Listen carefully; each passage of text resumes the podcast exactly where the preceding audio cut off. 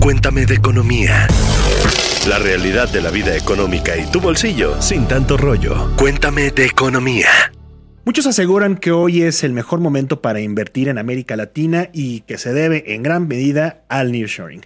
Yo soy Gonzalo Soto, director editorial de Expansión, y para hablar de este tema me acompaña Diana Nava, reportera de empresas. ¿Cómo andas? Hola Gonzalo, muy bien de este lado. Y fíjate que no solamente es Latinoamérica, en realidad México se encuentra al frente de las preferencias en cuanto a fusiones y adquisiciones. ¿Has escuchado ese término? Sí lo he escuchado, Diana, pero ¿qué te parece si para hablar más acerca de este término y otros temas más, también presento a nuestro invitado, él es Ignacio García de Presno, eh, socio líder de Deal Advisory and Strategy en KPMG. Bienvenido, Ignacio. Muchas gracias, mucho gusto en saludarlos, un saludo a todos. Mucho gusto, Ignacio. Oye, me gustaría empezar hablando justamente de las fusiones y adquisiciones. Yo de manera simple lo entiendo como los movimientos que se dan de, por fuera de las empresas para incrementar quizá sus operaciones, para incrementar su valor y buscan, eh, digamos que bajar el riesgo y entonces van a otras compañías a comprar activos, se fusionan, como dice el término. ¿Es así como se debe entender o qué más podemos adherir? Es así eh, y tocas un tema central, la creación de valor, incrementar valor o eh, cortar la destrucción de valor. las motivaciones son muchas, como mencionabas, diversificar riesgos, como entrando a nuevos mercados, nuevas líneas de servicio o bien sacar líneas de servicio o actividades de la empresa que no están creando valor y que se dejan de ser estratégicas. Hay un estudio que hicieron ustedes recientemente ahí en KPMG que concluye que 45% de las empresas e inversionistas consideran que realizar fusiones y adquisiciones eh, en la región nunca había sido mayor, que este es un momento ideal para hacerlo. ¿Correcto? Es correcto. Este estudio que realizamos es específico para América Latina, lo cual le da una característica eh, relevante sobre otros estudios que hay, porque solo analizamos América Latina, de México hasta, eh, hasta Brasil. Eh, efectivamente, lo que dice es el. y entrevistamos para dar contexto a 400 ejecutivos que están normalmente involucrados en fusiones y adquisiciones, como son empresarios, fondos de capital privado, incluso asesores, abogados, etcétera, cualquiera de, de, que haya que hubiera estado involucrado en una transacción de al menos, al menos de 50 millones de dólares en los últimos meses. Okay. A mí me llama mucho la atención, eh, Ignacio, porque cuando pienso en Latinoamérica pienso inmediatamente en riesgo. El riesgo político, riesgo económico. Eh, estos riesgos históricos, ¿cómo es que se han ido debilitando? ¿O cómo es que ahora mismo los inversionistas creen que es un gran momento para fusiones y adquisiciones en Latinoamérica? Mira, ahí eh, no es que se hayan debilitado, es que se han ido entendiendo. Los riesgos hay que entenderlos y diseñar mecanismos de mitigación. Y cuando entras en una transacción, no solo de fusión o adquisición, cualquiera transacción que se refiera, buscas nivelar riesgo-rendimiento. Y lo que dice nuestro estudio es que es un momento en que el riesgo y rendimiento tiene un balance bastante adecuado, eh, resultado de muchas cosas. Eh, o impulsado por muchas cosas, temas como la crisis económica con China, tenemos eh, la reconfiguración de las cadenas de suministro derivado de la pandemia y que deriva en el en el famoso nearshoring mm. eh, y muchas cosas como mano de obra, calidad de mano de obra, precio de los insumos, en fin, todo se, se ha combinado para que la región eh, se vea beneficiada y, y se vuelva atractiva para, para, los inversionistas. Ahorita con esta configuración o estos factores que mencionas que además pues le dan vida ¿no? al llamado nearshoring, eh, ¿Qué tan sostenibles son en el mediano plazo? Porque decías, están comprendidos los riesgos, no es que realmente se hayan mitigado. ¿Qué tan sostenible es en el mediano y largo plazo este, este entendimiento por parte de las empresas? Eh, pues mira, uno de los principales riesgos que también eh, se habla mucho es el de la llamada marea roja o rosa política, dependiendo a quién leas. Eh, y se ha visto que no está tan radicalizada. Sí hay políticas más de gasto social y conservar más sectores estratégicos en la potestad del Estado, eso se ha entendido mejor. Eh, se, ha entendido mejor también el, tema de las cadenas de suministro y, la calidad de la mano de obra ha jugado un, momento eh, o está jugando un rol preponderante. Entonces, los riesgos son cambiantes y sin duda alguna cuando el nivel de riesgo no, no supere tu nivel máximo de aceptación, buscarás vender el activo a un precio que refleje el nivel de riesgo que se está incurriendo. Entonces, eh, digamos que si, si, si combinas el nivel de tasas de interés, el nivel de inflacionarios y el entendimiento del riesgo, puedes llegar a valores muy interesantes para hacer transacciones. Eh, o sea, ahora mismo los riesgos no se han ido, solo se han entendido. Es así como se han entendido y puedes tomar mecanismos de mitigación bastante, bastante buenos. Oye, y también cuando pienso en Latinoamérica pensamos inmediatamente en Brasil, es el mercado más grande. Y en términos de números, las fusiones adquisiciones ahí siempre han sido mucho más más, altas. Pero viendo un poco sus datos, dicen que México ahora mismo tiene una, un interés o una preferencia mucho más alta que, Brasil. ¿Qué está pasando ahí? Es, eh, que hay que dividir justo lo que comentas. Brasil es la economía más grande, tiene un número de fusiones de adquisiciones enorme, de valores muy interesantes, pero el estudio no habla del valor de las transacciones ni del número de las transacciones, sino del apetito por la región. Entonces el estudio arroja tres sorpresas, o en ese sentido dos sorpresas principales. Uno, que México está al tope del, del interés de los inversionistas. El segundo, y el segundo, la segunda sorpresa es que Costa Rica está en el número tres, incluso por arriba de Chile, de Colombia, ese sí es una sorpresa. A ver, la, a ver, la economía costarricense o Costa Rica tiene pues, estabilidad política, ha tenido un crecimiento relativamente estable, ha tenido inversiones fuertes ahí, de, sobre todo en términos tecnológicos, me parece. Pero, ¿qué otra cosa ha brincado ahí, por ejemplo, que esté arriba de economías tradicionales como Chile? En, en el interés del inversionista, no necesariamente el tamaño de la economía, y tiene que ver con la mano de obra y la facilidad de los data centers. Están dando muchas facilidades, están muy bien ubicados y pueden dar proveeduría de, ese tipo de servicios pues a nuestros otros socios comerciales más grandes, ¿no? ¿Qué de los incentivos fiscales en Costa Rica? Entiendo que también es un factor importante para los inversionistas y Costa Rica estaría haciendo algo al respecto está haciendo algo, nosotros hacemos mucho más y tal vez es parte de la explicación. Nosotros somos uno de los países en la región con el mayor número de tratados de doble tributación y eso nos hace muy atractivos. Nos hace muy atractivos, por supuesto, la ubicación geográfica y la calidad de la mano de obra también. Cuando hablas de que estamos ya topados en el tema del interés, ¿te refieres, bueno, o más bien se debe a que por lo mismo, que lo, que mencionabas en el tema de Brasil, como no hemos realizado suficientes fusiones y adquisiciones o no ha sido tan dinámico ese mercado en el pasado, por eso está ahorita, digamos, a ese nivel. Es decir, ¿es ahora la oportunidad para lograr esas fusiones que no se han hecho en el pasado o es otro factor? No, es, son las dos cosas. Ahorita estamos en un momento de, de gran oportunidad para que vengan empresas a invertir, para que vengan empresas a desarrollarse, adquirir empresas existentes o crear nuevas. Eh, insisto en el tema de la reconfiguración de cadena de suministros, el llamado nearshoring con todas las complicaciones que pueden venir en el futuro alrededor de, ese fenómeno, si me valen la expresión. Y, tendríamos que aprovechar ahorita la ola, no solo por nuestra ubicación geográfica hacia el norte, sino también podemos hacer cosas muy interesantes en el sur. Eh, y tomando palanca de un proyecto muy mencionado que es el transísmico y pues desde Porfirio Díaz está en la agenda política, ¿no? Imagínate. 100 años con este proyecto, ¿no? Y recién estamos esperando que ahora sí suceda. Eh, Déjame regresar al tema porque a mí sí me llama mucho la atención cómo Brasil ahora mismo está por debajo de las preferencias. ¿Qué pasó en Brasil? ¿Qué se movió en Brasil? Ya explicaste un poco lo que pasó en México, pero ¿qué se movió en Brasil para, para tener este, estos números? No, no es que haya pasado algo, sino más bien lo rebasamos. Eh, no, es que se haya complicado, bueno, la, economía brasileña pues, ha tenido vaivenes más importantes que la nuestra. Eh, su tema fiscal es bien complicado, los recursos humanos son bien complicados. El, el, tema, no que el recurso humano sea complicado, la legislación alrededor de la contratación de recursos humanos, lo que le llamamos en México la carga social, es muy, muy difícil. Entonces, eh, no lo hemos rebasado en el apetito, pero no así en el número ni en el valor de las transacciones.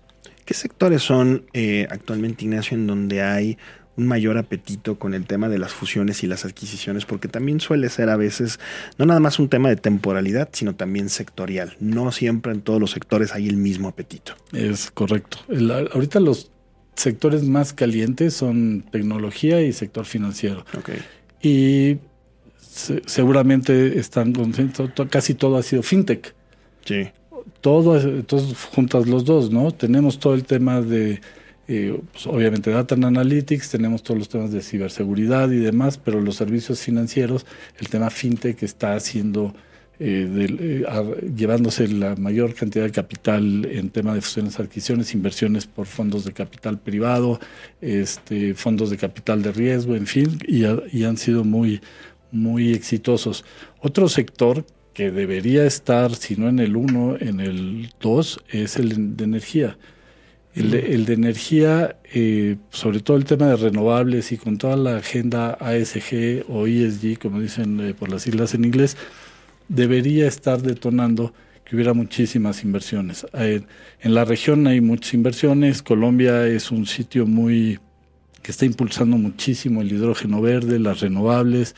Colombia, Chile, Brasil y nosotros tuvimos, hay que decirlo, un parón en ese en ese sentido, en la inversión en en energías, eh, en energía a punto, renovables o no, no hemos tenido grandes inversiones. Hemos tenido cambio de manos de activos, pero no inversión nueva no ha habido no ha habido mucha. Y justo eso quería preguntarte, la parte energética sin meternos más en ese tema porque es muy amplio, ahora mismo está parada.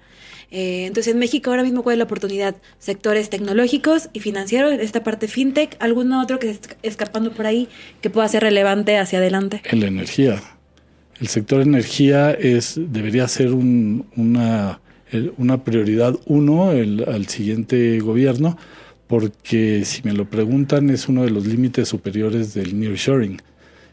sin energía y además limpia, porque los inversionistas extranjeros tienen mucho requerimiento en sus países de origen por consumir cosas renovables y que completen su agenda ASG. Entonces, el, el sector de energía es una gran oportunidad, se requiere energía, se requiere renovar redes de distribución, se necesitan muchas cosas si queremos seguir impulsando la ola del nearshoring. ¿No vamos ya un poquito tarde ahí? Sí. Sí, vamos a estar. Sí, porque mencionabas Colombia, mencionabas América del Sur, pero todavía hay oportunidad ahí. sí, tenemos la, es que tenemos un parón en, la agenda de energía en el país. Okay. No así en la región, la región está moviéndose, pero México, por su tamaño y por ser la segunda economía de la región, claro, cierra la llave de ese tipo de cosas y el indicador se mueve. Hay una parte importante en el tema también de fusiones y adquisiciones y es en la complejidad que estos pueden tener. Eh, es bien conocido que se requiere una alta especialización eh, por parte de quien asesora una fusión y una adquisición. ¿Cuál es la parte en donde más están atorando las empresas aquí en México? Mira, todo el proceso de fusión y adquisición necesita de muchas especialidades, desde evaluadores financieros, evaluadores de activos fijos, abogados, etcétera. Pero cuando vas a comprar eh, necesitas revisar bien el activo que vas a comprar o la empresa que vas a comprar. Como cuando tú compras tu coche. Vas a comprar un coche usado.